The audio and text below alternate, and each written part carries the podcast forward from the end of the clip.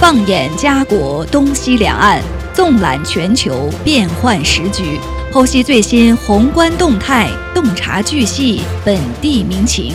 Yes, my radio。今日话题，欢迎您的收听。听众朋友，大家好，欢迎来到今日话题节目，我是主持人陈琳，我是东晓。呃，这几天啊，在加拿大的主流媒体。呃，还有加拿大的国会啊，有一个事件引起了极大的争议和讨论，那就是加拿大国会呢，呃，邀请了一名二战乌克兰老兵，呃，受邀参加并且获得表彰，但是之后呢，这个老兵的身份，呃，却惹来了不小的风波，呃，在呃。我们知道前几天的乌克兰总统泽连斯基呢是在加拿大国会进行了演讲。那在这个演讲的期间呢，加拿大国会就邀请了一名二战乌克兰老兵。呃，并且呢，对他进行了表彰。呃，当时啊，国会内部气氛非常的热烈，包括加拿大总理特鲁多在内的在场所有人士都起立鼓掌，对这名老兵呢表示致敬。但是之后呢，这名老兵却被发现，原来呢他曾在纳粹部队服役。所以这个事件被曝光之后呢，就让加拿大国会进入了一个。尴尬的处境，而且呢，现在是引起了当地犹太人组织的不满。那么在争议声当中呢，我们看到啊，最新的消息就是加拿大国会议长呢公开致歉。那作为自由党领导人的总理特鲁多呢，呃，则在回应事件时，呃，批评这个事件令人感到不安。没错，那这份报道也是将这个老老兵的信息。暴露了出来，说是涉事乌克兰老兵，现在是今年是九十八岁了，那名字叫做红卡。那么泽连斯基上周五在加拿大下议院发表了演说，是感谢加拿大方面在俄乌战争当中支持乌克兰。那么期间来自由党人在的下议院院长罗塔及其表扬在座的红卡，说他是乌克兰人民的英雄，并且感谢他所做的一切。并提及了他曾经服役于乌克兰第一师。那么当时啊，特鲁多和泽连斯基以及在场所有的国会议员都起身鼓掌。那么令人讽刺的是，加拿大媒体后最后揭出了说，红卡曾经是服役于乌克兰第一师，实际上又称党卫军第十四师，是二战期间由纳粹指挥的一个志愿者部队。那么当年由乌克兰人参与。主要任务是协助纳粹德军对抗苏联。那么，根据红卡十多年前撰写的网上博客当中显示，将1941年至1943年的这段时期描述为他一生当中最幸福的时期。那这当然也就引发了当地犹太人的不满。那么，当地犹太人人权组织周日也是发表了声明，指乌克兰第一师对当年大量无辜平民被屠杀，应该是承担起一部分的责任。那么也是表示说，其残忍程度和恶意程度简直是令人难以想象，并且还要求加拿大的国会给出解释。那么红卡究竟是如何能够进入加拿大议会的神圣大厅，并且获得下议院议长和议员们的致敬，并要求有关方面向大屠杀的生还者及二战中对抗纳粹的老兵道歉？嗯，所以这个事件发生之后啊，我看到很多网友都在讨论说，加拿大国会邀请的。呃，嘉宾或者被表彰的人士，难道不做一个背景调查吗？那加拿大议长罗塔呢，在呃同一天也发表了这个声明，进行呃道歉。他说呢，事件是疏忽导致，后来呢才获得了更多的信息。那他对表扬这名老兵红卡的决定感到后悔。呃，又表示呢，说国会的同事还有乌克兰代表团。在事前呢，对邀请及表彰红卡一事呢不知情，全部责任呢由自己一力承担。所以议长说呢，我尤其要向加拿大和世界各地的犹太社区表达最深切的歉意。没错，那加拿大反对党认为特鲁多身为自由党的领导人，同样应该为这件事情负责，并且要求他站出来道歉。不过特鲁多将全部的责任归咎于罗塔。那么，加拿大总理办公室也是在一份声明当中表示啊，说邀请和表彰红卡的决定是由议长办公室单独做出，那么事先并没有向总理办公室和乌克兰代表团发出一些通知，所以又指出发生这样的事情是非常令人极其感到不安的，也是令加拿大议会以及所有的加拿大人都感到非常的尴尬。那么罗塔犯了错误，公开致歉是正确的一个做法。另外呢，据俄罗斯驻加拿大大使表示啊，说邀请这位前纳粹分子呢，并非偶然。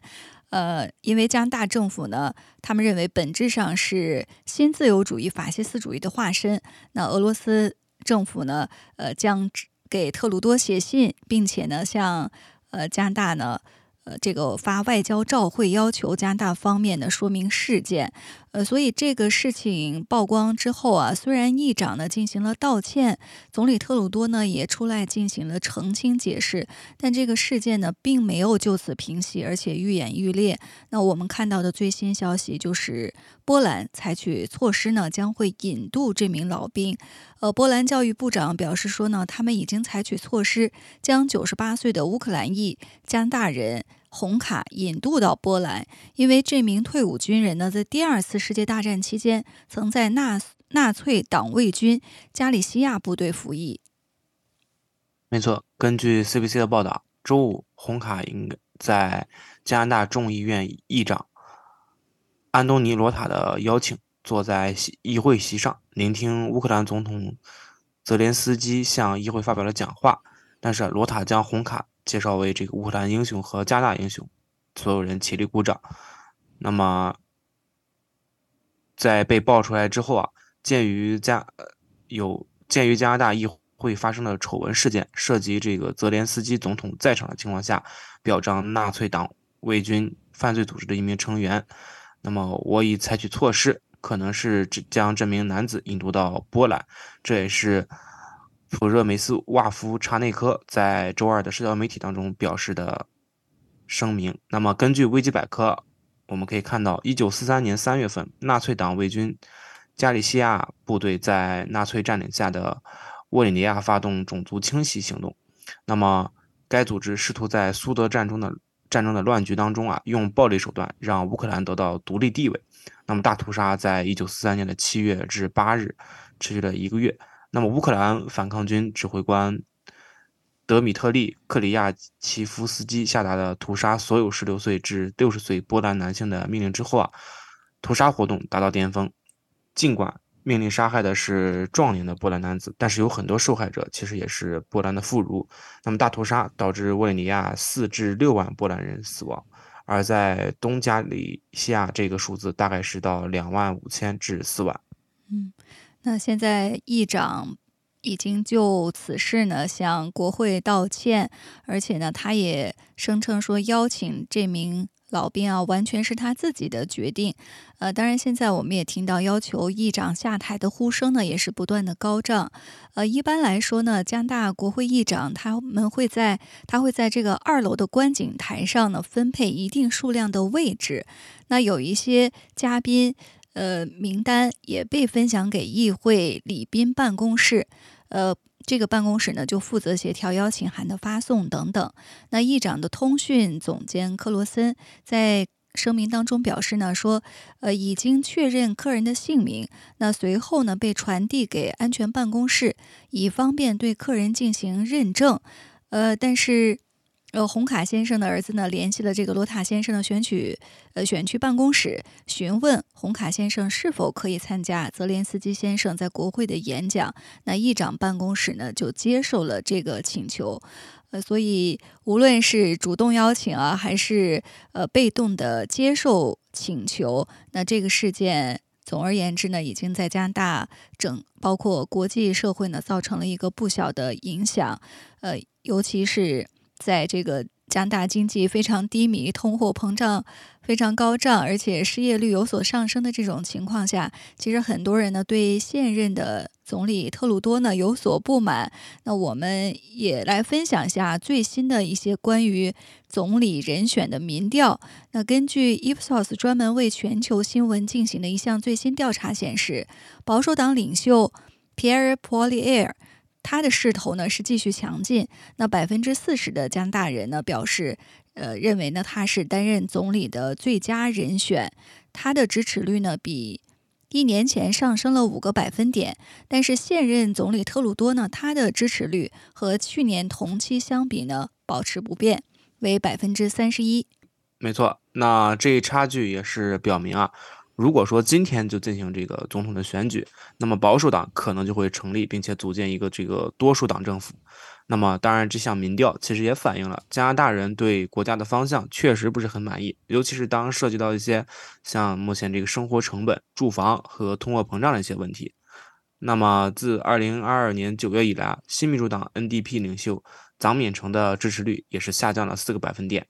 此次民调只有百分之二十二的受访者表示他是领导政府的一个最佳人选。那么，关于加拿大面临的一个经济、医疗保健和住房等等核心的问题的时候啊。民调也是发现，说大多数加拿大人认为伯利治在这三个领域都有着最好的计划。那么从地区上来看，除了魁北克省之外，伯利治在所有的省份和地区，它的受欢迎程度均名列前茅。那么民意调查也是显示，说伯利治在安大略省的首选总理人选中，以百分之四十二的支持率领先，而特鲁多的支持率只有百分之三十八。那么，在这个城市上啊，民调显示，郊区呢将成为下一次大选的战场。在加拿大全国大部分地区呢，呃，市中心啊几乎都是这个保守党的一个薄弱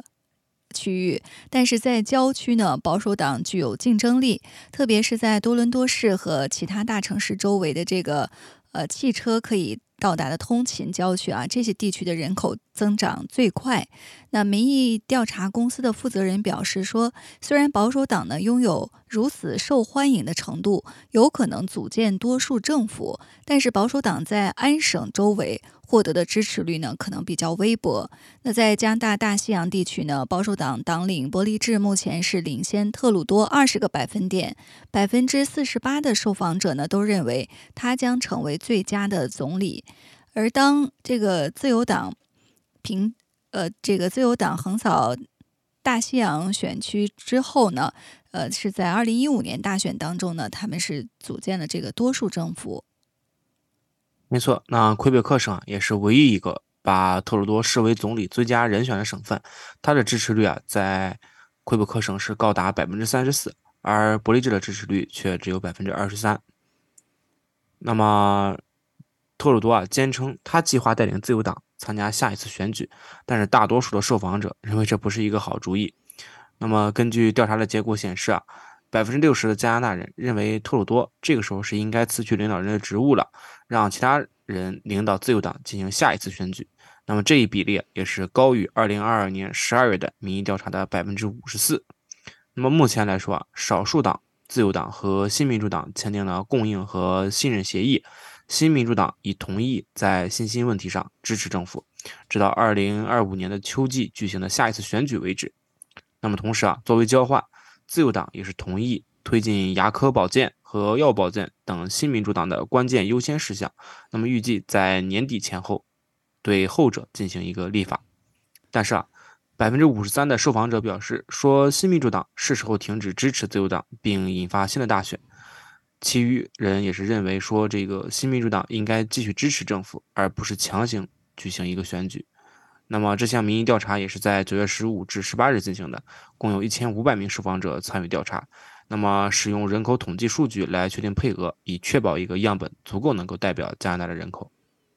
除了目前在经济方面遇到的一些问题之外呢，很多的加拿大网友呃对特鲁多表示不满。呃，另外呢，大家争议比较大的，或者现在抱怨声比较多的，就是呃，特鲁多的政府呢，还是持续的向乌克兰来提供援助。那很多网友也认为是特鲁多在装阔气啊，因为自己本国的经济呢，也是遇到了很多的问题。呃，本国的国民的生活。水平呢也是有所下降，但是还是在向其他国家呢进行这个无偿的援助。呃，联邦政府呢是又表示啊，承诺向乌克兰提供六点五亿元的援助，来支持其抵御俄罗斯的呃侵略。那加拿大人对此呢反应是比较的激烈。那随着乌克兰总统泽连斯基到访加拿大，加拿大总理特鲁多呢，他也是在。呃，上周五的议会上宣布了这个消息。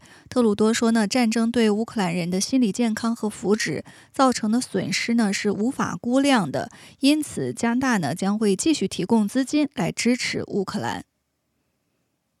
没错，不过加拿大的网友对这个消息的反应啊也是不一致。那么有一些加拿大人也是批评说政府滥支出，特别是现在加拿大许多朋友啊这个钱包都是非常的啊非常的紧，那么还在努力支付自己的账单的时候，那么也有推特上的一些用户说啊，这个杜鲁多又在花我们孩子的钱，或者是未经审计的支出不会让加拿大人受到任何的利益。那么也是有一位朋网友啊建议加拿大人应该停止缴税以示抗议啊，也是非常的极端。那么也有网友网友及时呼吁啊，说不纳税有可能会进行个违法。那么还有一些评论者也是表达他们现在沮丧的一个心情，因为加拿大的家庭必须去食品银行，并且现在正在努力支付自己的账单。那么还有一些朋友啊，开玩笑说这简直就是笑话。我如何降低加拿大不断上涨的房租、燃料和食品成本呢？那么当然，有些朋友啊，也是对加拿大继续支持乌克兰是存在着一些积极的看法。比如说，有些朋友说，呃，我认为自己是加拿大人，为我的联邦政府支持勇敢的乌克兰人民和军队而感到非常的自豪。那么也有位网友说，作为一名支持总理的加拿大人啊，我和乌克兰站在一起。还有一些其他朋友会说，我对加拿大和对泽连斯基领导的乌克兰的支持是感到非常的高兴的。其实啊，也是自一年多前战争爆发以来，加拿大已经向乌克兰提供了近九十亿元的军事、财政和人道主义支持。那么特鲁多也是指出啊，六点五亿元是长期、多年承诺的一部分，为乌克兰提供可预测、稳定的支持。那么特鲁多的承诺包括在三年内斥资六点五亿元购买五十辆装甲车，包括其中包括加拿大工人在安大略省伦敦制造的医疗车。对，所以现在啊。呃，无论是从经济方面，还是最近爆出的这个加拿大国会邀请二战老兵来进行表彰的这个事情呢，可能都对目前特鲁多领导的自由党呢是非常的不利。那我们之后呢，也将持续的观察，看看包括。这个国会演讲表彰的这个事情会不会有其他更新的一些进展，会影响到执政的特鲁多自由党政府？呃，接下来呢，我们再来关注一个中国方面的话题。呃，最近呢，我们看到啊，中国持续的出台了一些吸引外资的政策。那有一些跨国企业呢，在这些政策的支持下呢，是对华投资呢继续加码，呃，积极吸引和利用。外商投资呢，是推进高水平对外开放、构建开放型经济新体制的重要内容。那近期呢，中国吸引外资动作也是比较频繁。据了解呢，中国商务部将在九月底会上线一个外资企业问题诉求收集办理系统。中国商务部部长助理陈春江指出，说这相当于呢，在网上搭建了一个外资企业的圆桌会，企业足不出户就可以通过该系统呢，随时反映项目落地建设和企业生产经营过程中遇到的各种问题，也可以对政府的工作呢提出意见和建议。没错，此外也是由商务部和山东省共同举办的一个第四届跨国公司领导人青岛峰会。将于十月十日至十二日举办。那么九月二十二日举行的国新办发布会透露，当中啊也是已经有三百一十六家跨国公司报名参与。九月十八日，中国人民银行党委书记、行长、国家外汇管理局党组书记、局长潘功胜主持召开外资金融机构和外资企业座谈会，也是听取了有关意见和建议。那么，研究加大金融支持、稳外贸、稳外资力度，进一步优化外商投资环境有关工作。摩根大通银行、汇丰银行、德意志银行、法国巴黎银行、瑞银证券、三菱日联银行、特斯拉、巴斯夫、托克、施耐德等外资金融机构和外资企业参加座谈会。呃，那么在九月十四日啊，全国稳外贸、稳外资电视电话会议召开，在会议当中啊，也是指出。说稳住外贸外资基本盘，完成全年目标任务，要用好政策空间，找准发力方向，多措并举，打好政策措施的组合拳，着力抓好帮助企业稳订单、拓市场、进一步优化外商投资环境等等十项重点工作。那么在更早之前啊，中国国务院也是出台了关于进一步优化外商投资环境、加大吸引外商投资力度的意见，其中呢也是聚焦外资企业的突出关切，推出了新一批二十四条针对性的政策措施。我们在之前的节目当中啊，也给大家逐条分析了这个二十四条。政策措施。那中国信息协会常务理事、国研新经济研究院创始院长朱克利对媒体表示说：“外商投资状况呢，作为中国更高水平对外开放的风向标，事关经济全局和就业大局。那最近一系列措施呢，吸引外资，表明中国政府呢对稳定和扩大外资的高度重视和积极态度。通过优化营商环境，稳定外资预期，提升企业获得感。”开放政策效应不断显现，以有效稳住投资需求，实现高质量吸引外商投资。没错，在二零二三年以来，众多跨国公司高管密集访华，他们普遍表示说，中国市场不是可选项，而是一个必选项，将持续加码在华的投资，深耕中国市场。那么，太古可口可乐有饮料有限公司也是近日宣布动工。那么项目总投资啊，也是达到人民币有二十亿元，这也是太古可口可乐迄今为止在华最大的一笔战略性投资。那么太古可口可乐的总裁苏威也是对媒媒体表示道，说预计在未来的十年啊，太古可口可乐在中国内地的投资总额度将超过一百二十亿元人民币，这是太古可口可乐坚定信心、持续发展的一个体现。那么我们也是看好中国市场的无限潜力，期待共享高水平对外开放的新机遇和新势能。那么更期望能够与中国市场共同成长。还有西门子的首席执行官伯乐人呢，在今年早些时候也表示说，作为今年二十亿欧元全球投资的一部分，西门子呢将在中国投资大约一点四亿欧元。他表示呢，要捍卫和扩大公司在中国的市场份额。另外，天丝集团红牛饮料广西生产基地项目开工，总投资大约十三亿元。巴斯夫湛江一体化基地合成器装置破土动工。湛江一体化基地项目呢，是巴斯夫迄今为止最大的单笔投资项目，总投资额呢将达到一百亿欧元。还有大众汽车集团呢，也宣布向小鹏汽车增资大约七亿美元。上海英国商会执行会长邓斯图呢表示说，二零二三年上半年，英国对华投资同比增长了百分之一百三十五点三，这表明了英国企业对中国市场的兴趣和承诺。没错，那么跨国企业持续在中国投资加码，是对中国经济前景和中国市场发展潜力的一个持续看好。那么特斯拉首席执行官马斯克。也是在今年访华的时候表示说，非常赞扬中国发展的活力和潜力，并且对中国市场充满了信心，愿意继续深化互利合作。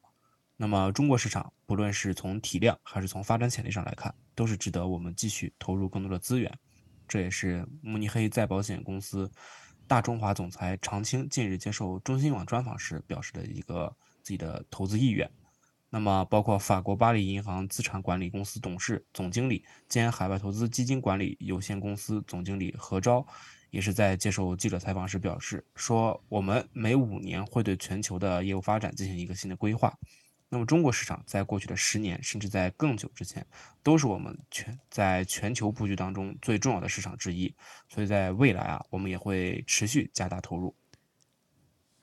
欧盟委员会执行副主席东布罗夫斯基斯在外滩金融峰会开幕式上呢，也发表主题演讲。他表示说，作为世界第二大经济体、第一制造业大国或和第一货物贸易大国，中国呢在全球价值链中发挥着重要作用。中国经济走势呢将影响全球经济。过去几十年的全球经济增长一直受到中国经济强劲增长的支撑。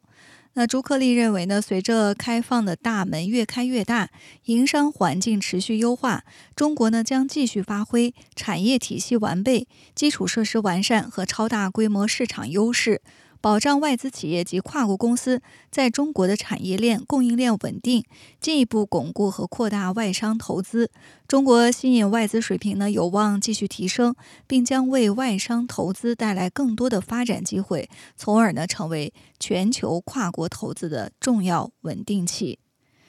呃，我们看到啊，这是中国呢近期出台的，可以说是一系列的。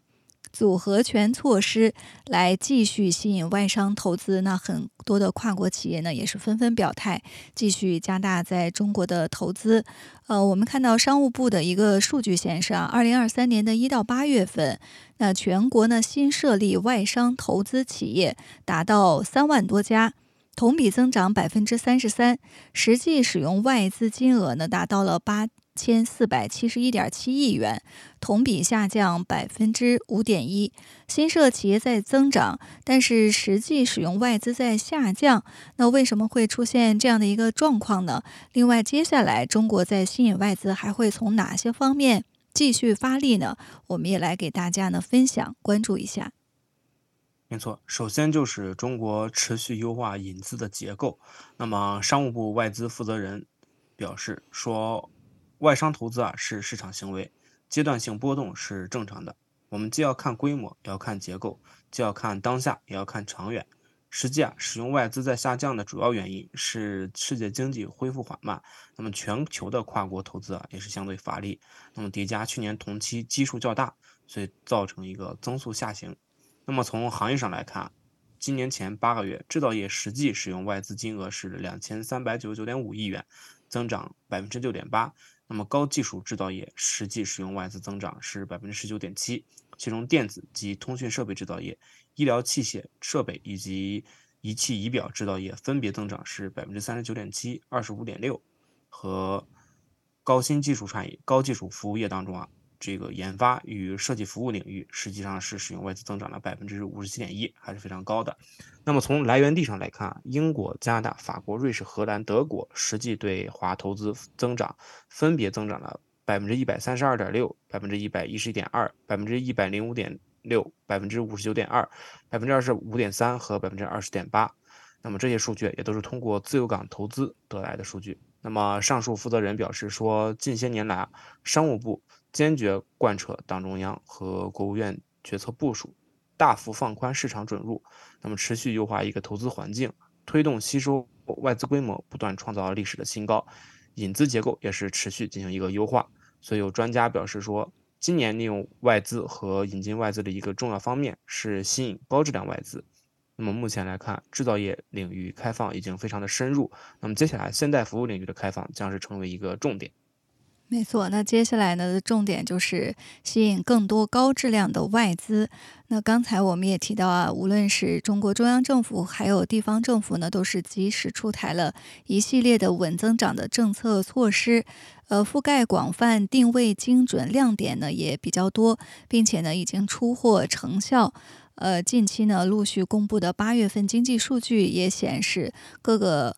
呃方面的指标呢都呈现这个改善的态势。那专家呢也表示说，中国近期呢，呃。提出了一批针对性强、含金量高的稳外资政策措施，可以说呢带来了广泛的投资机遇，将更有效的提振外商投资信心，把更多高质量的外资呢吸引进来。那据了解呢，中国商务部在今年投洽会召开期间呢，发布了《中国外资统计公报（二零二三）》。